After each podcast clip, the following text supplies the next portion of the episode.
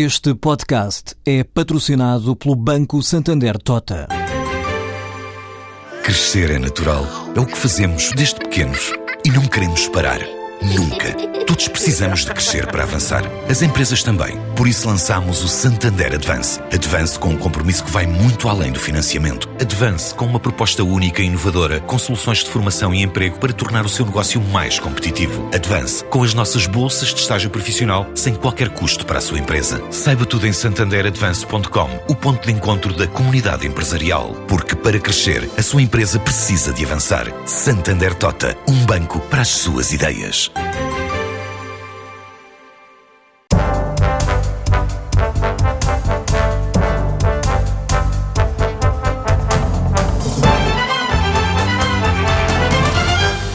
Sucedeu ao seu pai na liderança da empresa da família e ainda hoje controla com as suas três irmãs o maior grupo de construção português, com presença em 22 países de três continentes e com um negócio cada vez mais diversificado. Nasceu em Amarante, tem 60 anos, é licenciado em Engenharia Civil e é o presidente do Conselho de Administração da Motengil. Boa tarde, António Mota. Boa tarde. Vamos começar por um facto recente da vida da Motengil. O grupo foi apanhado pela crise do Grupo Espírito Santo e teve que adiar mesmo em cima da hora a dispersão na Bolsa de Londres da Motengil África. Que custos é que isso teve para a sua construtora? Eu, eu, eu, tive a oportunidade de dizer há dois dias que aquilo foi efetivamente um azar do caraças, como se diz lá no Porto. É, na verdade, é, nós estávamos todos em Londres, e a previsão do dia anterior a que a operação se faria, o movimento que se criou de descrédito da economia portuguesa por força da situação que atravessou o BES eh, fez que fosse impossível fazer. É por isso aquilo que foi, foi ter que adiar uma, uma, uma operação que daria uma visibilidade muito significativa ao negócio África, eh, que faria demonstrar mais rapidamente aquilo que é o valor de, de, do negócio África que está incorporado na Motengil e, e, e, tivemos que suspender, e, suspender isso. Em Com termos... custos, porque as ações caíram e ainda continuam a cair, uh, tem, tem noção dos custos que isso representou? Vamos ver assim uma coisa, eu acho que em termos da, da, da performance do grupo, o valor das ações e da cotação é um valor indicativo da procura e da oferta que o mercado tem naquele momento e de haver perspectivas de crescimento. Por isso, em termos internos da empresa, a performance foi exatamente igual àquela que teria sido se tivéssemos cotado na Bolsa. Não, não, fizemos, não demonstramos essa visibilidade para, para o exterior, porque a cotação numa Bolsa Europeia é uma referência para as pessoas analisarem mais rapidamente qual é a performance, aquilo que pode ser o potencial do negócio. Eh, temos que viver com isso, não vale a pena chorar sobre leite derramado. Não vai responsabilizar ninguém por essa situação? Não. Nem pedir qualquer espécie de indemnização não. ao Grupo Espírito Santo? Não. Não porque não quer fazer ou porque acha que não faz sentido Quer dizer, fazer? não, não, não, não, não não faz sentido fazer, é a lei da vida, de vez em quando há bons momentos, outras vezes há momentos que são injustos para um grupo, mas eh, é vida. Foram forçados a mudar de planos? De que forma é que ocorrerá a operação de admissão à cotação na Bolsa da Motengil África? Nós nunca, vamos, nós nunca mudaremos de planos. O nosso plano, e conforme provavelmente já sabem, é, e, e nós anunciámos em devido tempo, no final de 2013 nós fizemos uma Assembleia Geral do Grupo Motengil, da Motengil SGPS, em que se foi deliberado fazer a distribuição de um dividendo extraordinária em espécie, que é eh, ceder aos acionistas àquela data 20% eh, das ações da Motengil África, dividendo esse extraordinário que só teria efeito efetivo no dia em que a empresa fosse eh, cotada numa bolsa europeia. Estava previsto que essa operação fosse feita em conjunto com uma dispersão de capital, e era isso que estava previsto fazer em julho deste ano, não foi possível. A ambição e aquilo que vamos fazer ainda este ano é fazer essa dispersão, essa eh, cotação numa bolsa europeia, sem, sem, sem fazer a dispersão neste momento. O mercado ainda não permite isso, o mercado hoje por várias razões.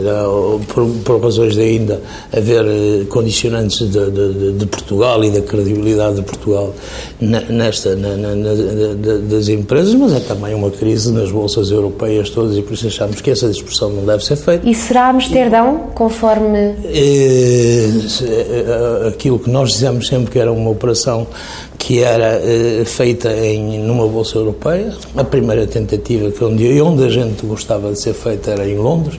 Londres não permite free floats uh, abaixo de um determinado valor. Sem a dispersão, esse free float não se conseguirá fazer, por isso a tendência será fazê-la em Amsterdã. E vai concretizar-se quando? Eu espero que até o final deste ano. E em relação à admissão de novas ações, à dispersão de capital? Não, depois nós a seguir iremos, eh, feita, feita, feita a cotação na Bolsa, obviamente que a partir dessa data começam as transações da Bolsa e o mercado dirá em que altura será oportuna fazer aquilo que estava, de, que estava que eram os objetivos e que continuam a ser os objetivos quer dos acionistas da Motengil, quer da estrutura de, de, gestão do grupo, que é fazer um aumento de capital na Motengil África, que permita preparar a empresa para mais rapidamente atingir os objetivos que ela própria tem, ao mesmo tempo que dispersar e aumentar o free float por alienação de uma parte das ações que estão em poder Qual é a expectativa? Pode ocorrer quando? Ah, ocorrerá logo que o mercado assim o permite. E isso é 2015 no início? E, pá, eu espero que sim, quer dizer, mas agora ninguém sabe, quer dizer, eu, quando aconteceu o julho, todos nós pensávamos que aquilo seria um, uma situação que poderia ser ultrapassada lá para finais de agosto, setembro, outubro, e que a verdade é que as bolsas ainda não se recompuseram da, da, da, da, crise que tem vindo a acontecer e, por outro lado, nós queremos cotar a Motengil África numa bolsa europeia por porque é aí que, o, que a África tem mais visibilidade, nomeadamente em Londres ou em Amsterdão, mas quer dizer, nós, nós na primeira fase estaremos sempre um pouco ligados a sermos uma empresa cujo, eh, que vem de, de Portugal, apesar de não ser uma empresa portuguesa, é através mas da empresa mãe. não é? Mas, mas, mas, mas, é o mercado dirá. E, e, na sua opinião, eh, para quanto é que a família irá reduzir a sua participação? Não, não vamos reduzir a participação. Não, nesta fase do, da distribuição de dividendos, não, na outra. Não, mas a seguir nós, nós, nós vamos fazer aquilo que, que, que, que, que, que decidimos na altura. A Motengil vai ficar com 80, eh, nesta fase 80% do capital da Motengil África e 25, 20% é distribuído aos acionistas da, da, da, da, da, da Motengil SGPS. Ou seja, a família vai receber ações da, da, da Motengil África. Aquilo que é a decisão deste grupo, nós, e até por uma questão de transparência, nós queremos que a posição de, de, de, de, na África seja feita através de uma única entidade, ou seja, a própria Motengil SCPS, onde nós temos o controle de maior de 50%. E por isso, se houver eh, possibilidade, e logo que haja possibilidade, a família irá vender essas ações que vendeu o dividendo de forma a que o free float atinja níveis de 25% a 30%, que é o que está previsto, por força da alienação das ações que a família tem na Motengil África, mais uh, uh, uh, o aumento de capital. Isso ocorrerá logo que haja mercado. Não temos a nenhuma pressa em fazê-lo. Nós, em termos de família, de alienar isso. Por isso, a, prioridade será o mercado conduzirá e, se houver oportunidade de colocar algumas ações, colocar-se-ão.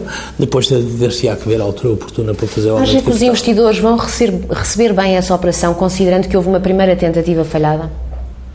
Eu acho que o negócio da África é tão bom e o continente africano, como potencial para o futuro de crescimento, é tão bom que só pode correr bem. Agora, pode demorar mais tempo ou menos tempo a avançar. Como lhe disse, em termos da família Mota, que as ações que vai ter, uh, o termos que vender as ações é um pouco vender a nossa alma nós nascemos em África como empresa e por isso é vender. Agora, o que entendemos é que faz todo sentido para o grupo que, esta empresa esteja cotada, que tenha um free flow significativo e isso não se consegue, apesar de haver um aumento de capital para aquilo que é necessário para a empresa e não por excesso, não é possível fazer esse free flow sem que a família possa alienar a essas horas. Mas é um bocadinho vender eh, a história de coisa, vamos ficar com um controle via indireta. Na primeira tentativa que fizeram para vender a, a, a empresa, ou parte da empresa, a capitalização bolsista prevista uh, no mercado era, inclusive, é superior à da própria Motengil, à da holding, da casa-mãe. São essas as expectativas que têm? Mantêm-se as mesmas expectativas em termos de valorização e avaliação da Motengil África? Não, neste momento há um dividendo que vai ter que ser...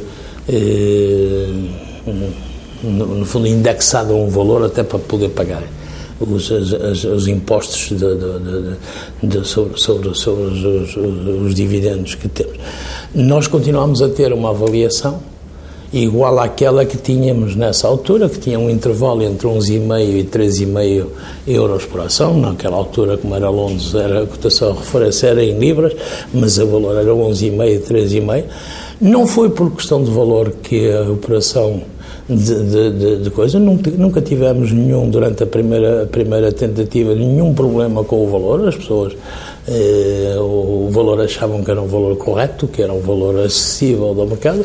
O que houve foi eh, adiamento de decisões de investirem e foi isso que foi. Por isso não há nenhuma razão Esses pressupostos para... mantêm-se? Esses pressupostos. Agora, quando a empresa é cotada, depois que irá fazer a cotação do mercado Uh, vai ser as próprias, o, o próprio mercado com, com, com um, um exíguo free float, obviamente. Vamos continuar a falar da África, é um importante mercado para a Motengil. Se estiver errada, corrija-me, a faturação aproxima-se dos 2 mil milhões de euros, 14.600 trabalhadores, ou seja, metade do total de empregados do grupo. Uh, e já dissemos, a capitalização bolsista prevista para a Motengil uh, era inclusive é superior à do grupo. A internacionalização foi a solução encontrada para escapar à profunda crise que o setor atravessa em Portugal. Quanto é que pesa hoje o exterior na faturação do grupo e qual será a evolução prevista? Vamos lá ver, eu, eu, deixo-me fazer uma ratificação porque eu não percebi a sua pergunta. Diz que a África representa 2 mil milhões, não. Tem uma carteira de 2 mil milhões, não? Tem, tem uma carteira de, de 1, tem uma carteira que pode ser entre 1,6 e qualquer coisa que temos que definir. Por isso, a carteira que nós temos em, neste momento indexada em, em, em África é 1,6 mil milhões, que é o que está nos livros da moda, sem contar o projeto dos camarões. Como sabe, nós ganhámos a obra dos Camarões, assinámos um contrato, é um contrato de 3,5 mil milhões de dólares, mas nós ainda não incorporamos na, na, na, na, carteira de encomendas, por uma razão. É, aquilo é para um cliente privado. O cliente privado tem que fazer o financial close dessa operação para nos poder pagar o investimento que vai fazer aqui, que nós vamos produzir, que é um caminho de ferro em um porto, e por isso, enquanto esse financial close não estiver feito, nós não damos como adquirido que essa obra, apesar do contrato estar assinado, esteja na carteira de encomenda. Eh, por isso, a África tem uma carteira de 1,6, tem uma perspectiva e um pipeline muito largo, bem maior do que os 3,5 mil milhões de, de, que os Camarões, e por isso atinge, eh, achamos que vamos atingir rapidamente níveis superiores àquele que está a falar de, de, das coisas. A faturação em 2013 da África foi 1,009 milhões de euros, e este ano vai crescer a África pesa quanto no total do grupo? A África pesa cerca de 45%. E o exterior? O exterior, o exterior, o exterior vai pesar em 2014 perto de 25% e a tendência é vir para a ordem dos 20%. 25%? Os 75%, perdão. Ah. 75%. 25% Portugal. 25% é isso que vai acontecer. Portugal com tendência a crescer. Qual é a evolução prevista? Anos, com, eu acho que a gente, muito rapidamente, apesar da entrada e da compra da EGF, eh, que vai fazer crescer o nível de, de, de, de, negócios em Portugal, eh, eu acho que a tendência é que daqui para uns tempos, muito, daqui para uns tempos muito rápidos, o 80% da nossa faturação seja feita no exterior, inclusive a todas as áreas. No final do próximo ano isso já acontecerá? Se não for no final do próximo ano, é no ano a seguir. Perspectiva, obviamente, de que possa ser invertido esta situação. Queria dizer que o mercado português estaria a ganhar pujança, que haveria novos investimentos, que na verdade se fazia os caminhos de ferro aqui em Portugal, que haveria algum investimento na área agrícola, que haveria algum investimento provavelmente nos portos portugueses, o que seria um bom sinal, eh, quer para a Motengil, mas essencialmente para o país começar a repor níveis de emprego e níveis de investimento público em Portugal. Falou sobre a EGF, já lá iremos. Um, ainda sobre a internacionalização da Motengil, um, a empresa tem também crescido bastante na América Latina, onde este ano ganhou várias obras uh, no valor de 520 milhões de euros. Uh, para si este é um mercado com mais potencial do que a África? É um mercado diferente, mas com um enorme potencial. É um mercado eh, onde as coisas, as, a capacidade de decisão é mais rápida do que em África. Eh, não há, não há Não, não, muitas das obras são mais fáceis de, de, de, montar o sistema que permita ter acesso a contratos desta natureza. Muitos deles são por concurso público e por isso neste momento a África, eh, a África é o maior eh, a região que nós temos. A América Latina é aquela que neste momento mais cresce eh, todos os anos e por isso acredito que daqui por 4 ou 5 anos, em termos de dimensão, eh, a América Latina possa ter um crescimento muito significativo que aproxime da África neste momento. Vai depender de qual for a evolução do crescimento em África. Também esperamos que ele seja muito significativo. Será mais lento o crescimento em África do que será na América Latina. Estamos a falar de continentes de, de, diferentes, onde, onde em, em, em, África é quase sempre necessário montar Project Finance e arranjar financiamento. Mas diria, diria que daqui a uns anos uma parte bastante considerável dos lucros do grupo venha da América Eu, Latina. Eu sou muito competitivo, espero que as minhas pessoas andem uns a tentar não ser apanhados e os outros a tentar apanhá-los da frente e acho que isso é uma competição saudável para o grupo e espero que se mantenha muito tempo isso. A América Latina e a gestão a tentar apanhar o negócio em dimensão da África e que a África consiga resistir a essa tentativa de passar, de, de chegarem, lhe morderem os calcanhares, é bom sinal. Mas quando é que a América Latina poderá chegar aos 40 e tal por cento que a África pesa hoje? Espero que ela nunca chegue a 40 e tal por cento, porque isso queria dizer que não existia Europa. E eu, eu, eu tenho, alguns, eu tenho alguma, algumas dúvidas, não, não em termos da Motengil, mas quer dizer que a Europa não esteja a perder a Elan em termos mundiais. Agora, eh, eu, eu acho que essa situação de, de, das duas terem 45% e a Europa representar 10%, espero que isso nunca venha a acontecer, porque é difícil para nós. É difícil para nós e é, é preocupante para o país. Quando uma empresa do grupo, do, do, do tipo Motengil, que, que tem neste momento cerca de 2 mil colaboradores no estrangeiro, passar a ter, e já com 80-20 é complicado, em que a faturação é, é só 20%, nós temos uma dificuldade enorme, que é formar novos quadros portugueses e fazer a rotação dos quadros portugueses que, a certa altura, pretendem vir descansar das suas lides no estrangeiro um bocadinho a Portugal. Mas podem e isso também, é muito complicado. Em relação à América Latina, ainda podem uh, também vir a admitir a subholding de, para a América Latina na Bolsa, à semelhança do que aconteceu com a moto em Gil África? É uma coisa que o mercado dirá. Se me perguntar se eu gostava, eu gostava, mas quando, não sei. Por isso é uma situação a ver, mas é uma situação a ver com o tempo, sem pressas. E o que necessita é garantir que o mercado continue a crescer aos níveis que estamos a crescer, garantir que há uma sustentabilidade da carteira, fazer, continuar a fazer performance de qualidade e, e, de, e de cumprimento de prazos iguais àqueles que temos que vir uh, uh, feito. Isso foi a nossa grande uh, vantagem deste crescimento assustadíssimo na América Latina. Nós chegámos ao México, não só ganhámos obras, como cumprimos os prazos e as obras que fizemos são referências em termos de qualidade. E por isso isso permitiu um crescimento muito grande. Falemos então da empresa Geral de Fomento. A diversificação de negócios uh, também tem feito parte da estratégia da Motengil para enfrentar a crise. Qual é que vai ser a estratégia para esta empresa?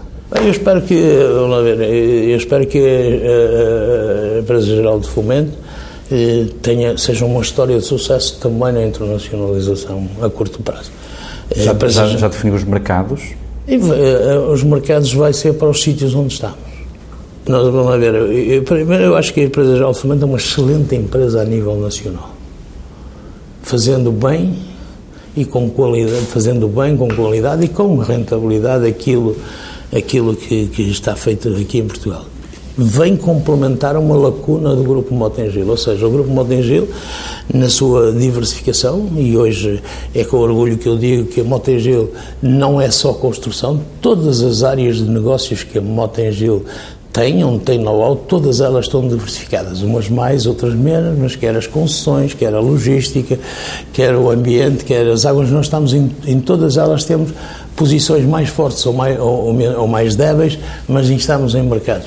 Na área do ambiente nós temos resíduos, temos resíduos em Angola, temos resíduos no México, temos resíduos em Moçambique, tivemos resíduos eh, no Brasil e, e, e, vamos ter de novo rapidamente resíduos no Brasil. A certa altura tivemos que alienar por, por desentendimento com, com, o acionista local, e, mas vamos recuperar uma posição nos resíduos no Brasil. Fazíamos só na área da recolha e da limpeza urbana, porque é isso que a Suma faz. Com o EGF nós podemos dar o pacote completo que é recolha, limpeza tratamento. e tratamento. Despedimentos estão completamente fora de, das opções da Motogel? Uh, nós vamos aqui em Portugal no quinto ano de crise, talvez, não? E, e não fizemos despedimentos aqui. Conseguimos resolver o problema. Não faria sentido que nós investíssemos numa empresa, pagássemos aquilo que pagamos pela empresa para destruir aquilo de bom que ela tem e que são também os seus recursos humanos. Por isso, há que os readaptar, há que repensar e há que eh, dar à, à EGF a visão internacional de parte do grupo Motengel. De, eu já fiz uma retificação que eu agora é a primeira vez que eu vou dizer, já, nós já não temos 26 mil trabalhadores, temos 28 mil trabalhadores, porque há que juntar os 2 mil que vêm da EGF. Em relação a concessões rodoviárias, eh, são outro negócio essencial da Motengil, através da Ascendi, eh, uma parceria que mantém com o Grupo Espírito Santo. Eh, como é que está a estrutura acionista? Está estável depois de tudo o que aconteceu no Grupo Espírito Santo? Vamos ver assim uma coisa. Eu acho que a situação da Ascendi, não, não, a estrutura acionista da Ascendi não pode ser vista por força da crise no Grupo Espírito Santo. Ou seja, nós tivemos, eh, nós tínhamos como ambição na Ascendi, é um, a Ascendi é detida 60% pela família, pela, pela Motengil SGPS, por isso a família Mota é 40% do Grupo Espírito Santo, ou, ou do novo banco, como assim quer dizer, e, ou, ou parte, parte das coisas. O que é que estava previsto há muito tempo era fazer um aumento de capital e de pela entrada de um novo acionista para capitalizar a empresa de forma a podermos ter maior presença internacional e por isso há cerca de três ou quatro anos esteve em curso uma, uma, uma, uma na, Ascendi uh, negociações para que entrasse um novo acionista que punha todos nós abaixo dos 50%. Esse dossiê foi paralisado não pelo Grupo Espírito Santo, mas sim pela indefinição das regras das concessões em Portugal. Como sabe, nos últimos anos foram feitas um conjunto de eh, alterações contratuais a todas as concessionárias e isso, enquanto não houvesse essa estabilidade, não, não, não, não, não, não, não, não seria possível isso.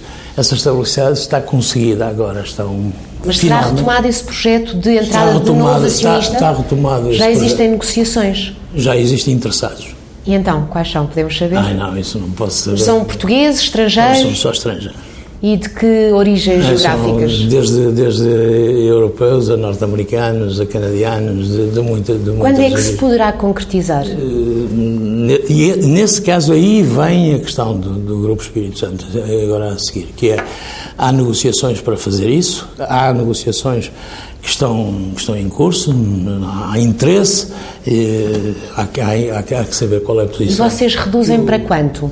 Depende daquilo que o Grupo Espírito Santo que, ou o novo banco quiser fazer, de manter participação ou de, ou de alienar, de coisa. Por isso, isso aí mais. E esse cenário do mais, novo banco deixar mesmo a Arcendi? Ah, tenho que perguntar ao novo banco de coisa, eu não posso responder por hoje. A Ascendi uh, e o Governo renegociaram várias uh, parcerias público-privadas com poupanças uh, de cerca de 1.500 milhões de euros até ao fim dos contratos para o Governo. Um, como é que foi este processo? Entendo que foi justo? Eu não sei se ele foi justo ou se não foi, foi possível, mais vale um mau acordo do que uma boa demanda, foi aquilo que foi possível fazer. Todas as concessões que a gente ganhou, ganhámos em concurso público, houve uma alteração da filosofia dessas concessões e por isso nós desde o primeiro minuto estivemos disponíveis para negociar, fomos sempre em todos os casos os primeiros a ter acordo, ficámos à espera que outros tivessem o acordo para se poder fazer uma visão global, o assunto está ultrapassado, nova vida, perspectiva de crescimento na área internacional e aguardando que um dia outras concessões noutras áreas possam vir a ser objeto de interesse pela Motengil aqui em Portugal. Agora vamos falar da construção, mais uma vez, mas do setor em Portugal. Uh, vive momentos bem negros. Há especialistas que dizem que o setor está a viver como há 25 anos atrás. Sentem-se alguns sinais de retoma na economia, mas a verdade é que são tímidos e todas as, todas as semanas surgem notícias de mais empresas em dificuldades. Recentemente a Opway, a Eusébios e a Hagen. O negócio da construção em Portugal está a morrer. Vamos ver assim uma coisa. Primeiro, assim, nós, eu tenho aqui uns, umas notazinhas que eu acho que vale a pena fazer. O setor da construção baixou 3% em 2008, por isso a crise vem muito antes da crise europeia. 9% em 2009, 6,5% em 10, 9,4% em 11, 15,5% em 12 e 15% em 13, em 13. Ou seja, em 2002 havia 662 mil empregados no setor da construção, atualmente temos 357 mil. Perdeu metade da força de trabalho. Representava eh, 7,2% do PIB. Não, 11,9% do PIB representa cerca de 6% do PIB, representava 7,2% do emprego, representa 4,3% do emprego. Não há nada que resista a isto. Não há nada que resista a isto. Nunca mais retomará. Se me perguntar se houve algum excesso uh, de, de coisa, hoje é fácil dizer que pode ter havido. Agora, o que, eu, o que eu não tenho dúvidas nenhumas é que aqueles que dizem hoje de que houve excesso de, de, de investimento em obras públicas eram os mesmos que diziam que o país não andava para a frente porque não havia uh, uh, infraestruturas. Por isso, e basta ver se um tem mais, menos a 20 anos de idade, aí buscar os jornais há 20 anos atrás e buscar os jornais de agora, as fotografias são os mesmos, com mais cabelos brancos, são os mesmos. Mas então o que é que acha que pode acontecer? Vamos ver, Quem vive tem... da construção em Portugal, o que é que vai acontecer? A primeira culpa do setor da construção estar em crise é essencialmente disso, mas não só. Mas não só. Não foi só a crise? Não, não foi só a crise. Foi um conjunto de empresários que cada um anda, andaram todos sempre de costas voltadas. Não houve nenhuma fusão a não ser a Motengil com sucesso aqui em Portugal. Não é possível ter dimensão internacional eh, se não se tiver nem experiência eh, internacional, nem dimensão para a internacionalização. E por isso o setor estava extremamente disperso, fragmentado, e por isso foi muito fácil que a crise chegasse. Depois houve uma primeira fase que é eh, a crise em Portugal, vamos todos lá para fora. E vamos lá para fora para onde? Para os países de expressão portuguesa, para a África. A África precisa de balanço para ser trabalhado lá. Porque, quer dizer, normalmente as empresas não vão à falência por problemas económicos, vão por problemas de tesouraria. É, é isso que faz chegar os problemas às empresas. Não sabemos. Sem dimensão não se consegue internacionalizar. Sem balanço não se, consegue, não se consegue internacionalizar. E por isso esse problema foi. As margens melhoraram, porque a África tem melhores margens do que em Portugal, mas as condições de recebimento em países da África são, eh, não, são, não são idênticas àquelas que estão na Europa. E por isso isso levou a que muitas empresas tivessem dificuldades acrescidas pela sua própria internacionalização. Por isso, primeira culpa disto tudo foi que o setor, durante anos e anos, anos e anos em que teve em Portugal uma capacidade de fazer crescer todas as empresas, não teve essa ouvida, ouvido, uh, uh, e algumas das pessoas, eu fui um dos que muitas vezes falei que havia necessidade de fazer concentração no setor da construção, fila nós próprios, com a fusão da Mota e da Engil, e sempre disse que estaria disponível para continuar a fazer a concentração se outros viessem, não, não era só a Motengil que podia fazer Mas faz sentido continuar a falar de concentração, por exemplo, estas empresas estão à venda, a Opel pelo menos está à venda, faz algum sentido para a Motengil, não, por exemplo? Não, neste momento não, porque nem sequer há mercado para a construção aqui em Portugal. A questão era, era, essa, a questão seguinte, referiu aí as, as performances dos vários anos do setor da construção desastrosas. Uh, já estabilizou ou vamos continuar a cair? Eu espero que haja uma molinha lá no fundo quando bater aquilo começa a subir, mas ainda não viu ou a mola está partida ou aquilo bate na mola e continua a ir para baixo. E por isso ainda não há sinais claros de melhoria no setor da construção. Há outros sinais, outras áreas onde se sente uma melhoria aqui no país. No setor da construção ainda não há. Agora, se me perguntar assim, e, e ele não é necessário? É. Os caminhos de ferro vão ter que ser feitos Os novos fundos comunitários uh, que Portugal vai receber até 2020, o Portugal 2020, vão ajudar, vão contribuir? Eu espero que sim, eu espero que sim, mas isso, é, isso é uma decisão política de onde eles vão. Foi uma asneira ter parado com os caminhos de ferro. Se não criam alta velocidade, eh, nós temos de estar ligados para as, para as mercadorias eh, à Europa. E essa asneira começou quando? Essa asneira começou se calhar começou com o anterior governo a lançar alta velocidade, principalmente, e este governo por ter suspendido a alta velocidade em vez de a ter alterado para, o, para, para, para, para, outra situação, por isso o acumular deles. Espero, e tanto quanto sei, vai-se coisa. a verdade Acho é que, que ainda há obras que faltam no país e que vão ser feitas. Agora, agora começou o túnel do Marão, vai ser acabado. Há uma obra que, e continuo a dizer, é fundamental neste país. Chama-se Viseu Coimbra, vai ter que ser feito. Dizer, Temos o aeroporto também, não é? O aeroporto é, um, é, uma questão que eu acho que vai ter que ser feito. Não, sei se vai ser em 2017, 2020 ou 2022, mas também tem muito a ver com o um novo acionista de, na, na, na, coisa, mas acredito que vai ser feito. E depois há uma, uma questão fundamental. Nós somos um país que vi, já vimos, ao longo destes últimos três anos, que podemos ter um papel na agricultura. E quando a gente olha, e principalmente vocês são muito jovens, mas eu quando olho, eu comecei no Baixo Mondego. Minha primeira obra, eu fui trabalhar para o Baixo Mondego. A zona do Baixo Mondego era uma eh, agricultura do mais paupérrimo que existe. Aquilo que foi o investimento lá fez que a zona do Baixo Mondego se transformou numa área eh, com potencial agrícola muito significativo.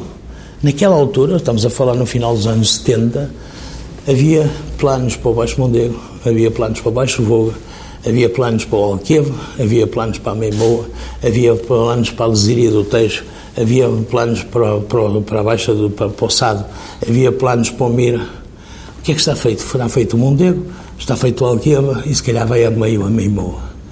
O que é que se vai fazer numa coisa? Esses fundos não podem porque nós temos um problema que há nós temos hoje a geração mais capaz deste país, que está a emigrar, mas temos um nível de desemprego elevadíssimo, com muita gente, que não é possível ser alterado para outras coisas. Vai, vai ter que funcionar ou na construção ou na agricultura. Pegando nisso que está a dizer, eh, são várias as referências que faz à necessidade do país começar a crescer e começar a criar emprego.